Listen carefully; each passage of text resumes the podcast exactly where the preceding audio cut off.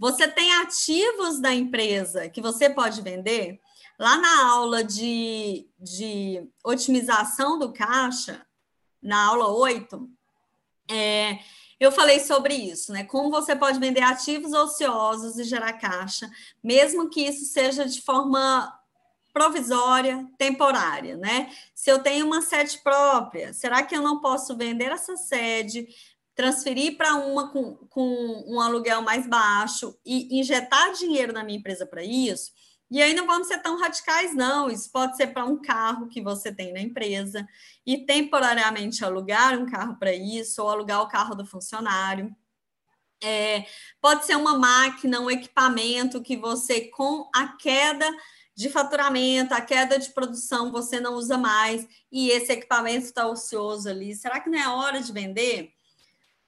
Outra possibilidade, antes de pensar em fechar esse negócio, renegociar todo mundo, gente. Chama todo mundo que se relaciona com você, funcionário, subcontratado, fornecedor, prestação de serviço, chama todo mundo e explica a sua situação. Olha, a minha situação é que eu não tenho lucro, eu preciso remanejar tudo, mesmo que seja de, de é, temporariamente, eu preciso rever tudo para que meu negócio sobreviva. Eu estou tentando aqui salvar o meu negócio. Está comigo nessa? Vamos renegociar, vamos rever, vamos ver o que pode melhorar. E aí, meu negócio superando esse momento, a gente senta de novo, mas olha, é hora de, de demonstrar que você está se esforçando para virar esse jogo de forma genuína mesmo, assim, chama para conversar. Outra coisa importante, reveja seus preços de venda. Essa pode ser a, a causa aí de todo o seu prejuízo e você nunca ter pensado nisso, tá? É hora de rever seu preço de venda. Tem muita gente que acha que vende bem é, e nem percebe que não tem resultado, que essa boa venda só está piorando a situação dela, né? É, é importante você entender o que, que é o conceito de precificação, né? Vamos supor que eu venda post-it. Eu vendo post-it e se eu vendesse uma folhinha individualmente, cada folhinha dessa tem que contribuir com uma parcela dos meus gastos, das minhas despesas, né? Senão, de onde vem o dinheiro para pagar as minhas contas? Vem da venda do seu produto. Então, cada produtor ou serviço tem que contribuir com uma parcelinha daquilo.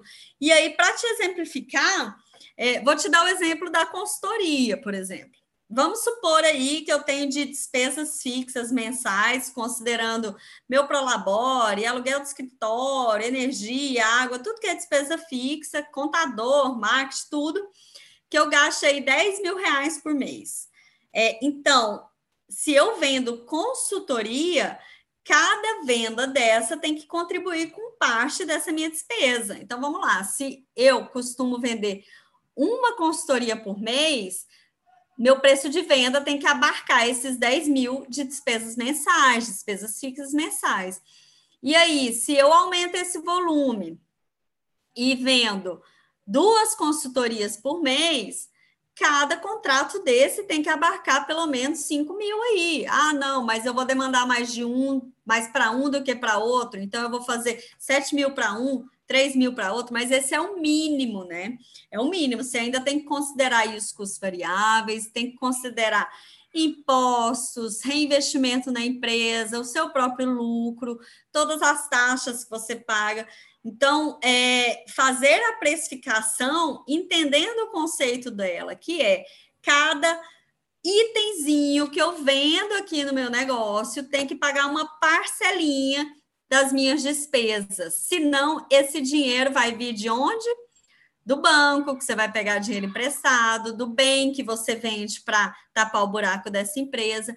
Então, a precificação errada pode ser a causa de todo o seu prejuízo, de todo o seu esforço em vender mais e mais sem ter resultado. Então, eu quero que você também só tome a decisão de fechar essa empresa depois de simular todas a, a, as possibilidades e o impacto financeiro aí no final dessa adequação do seu preço de venda e veja se vale a pena mexer nisso ou não. É, além disso, o que você tem que fazer, se for o seu caso, é revisar, renegociar ou substituir dívidas, né?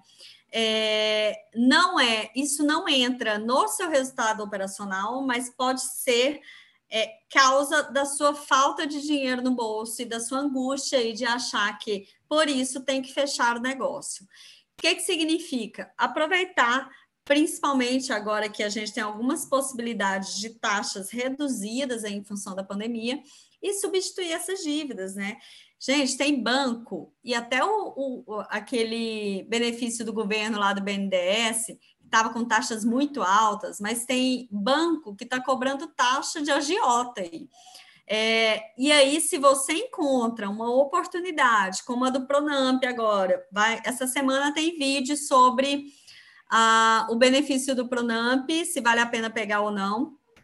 É, mas se surge uma possibilidade dessa, com juro de 4,5% ao ano, e com bancos cobrando aí até 2, 3% ao mês, é, você tem que pegar esse dinheiro e substituir a sua dívida com a taxa mais alta, né? Isso, isso é uma forma de melhorar o seu caixa e de não impactar aí no seu dia a dia desses pagamentos, desses empréstimos. É hora de renegociar taxa, prazo, tudo que for melhor com o que você tem aí, seja banco, seja parente, seja agiota, o que for. É... Outra possibilidade, antes de fechar o negócio, é aportar nele, né? Seja com sócio, seja com terceiro, seja com um, sócio investidor. Mas para isso você tem que ter muita segurança de que seu negócio vale a pena, inclusive para provar para esse investidor, né? Ele vai entrar nisso só com muita segurança. E mesmo que seu negócio tenha dado prejuízo, um mês ou outro, isso faz parte do game é importante que você defenda para ele de forma genuína, isso tem que ser real, que seu negócio é viável, que ele vai dar retorno. O investidor só entra no negócio quando tem retornos muito claros.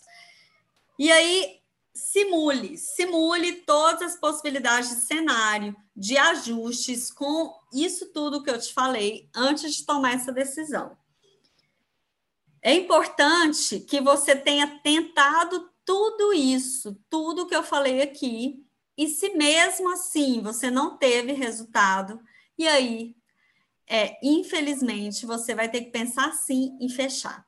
Passou por todos esses passos, fez todas as tentativas e o seu resultado operacional ainda é negativo de forma consistente e constante, pense em fechar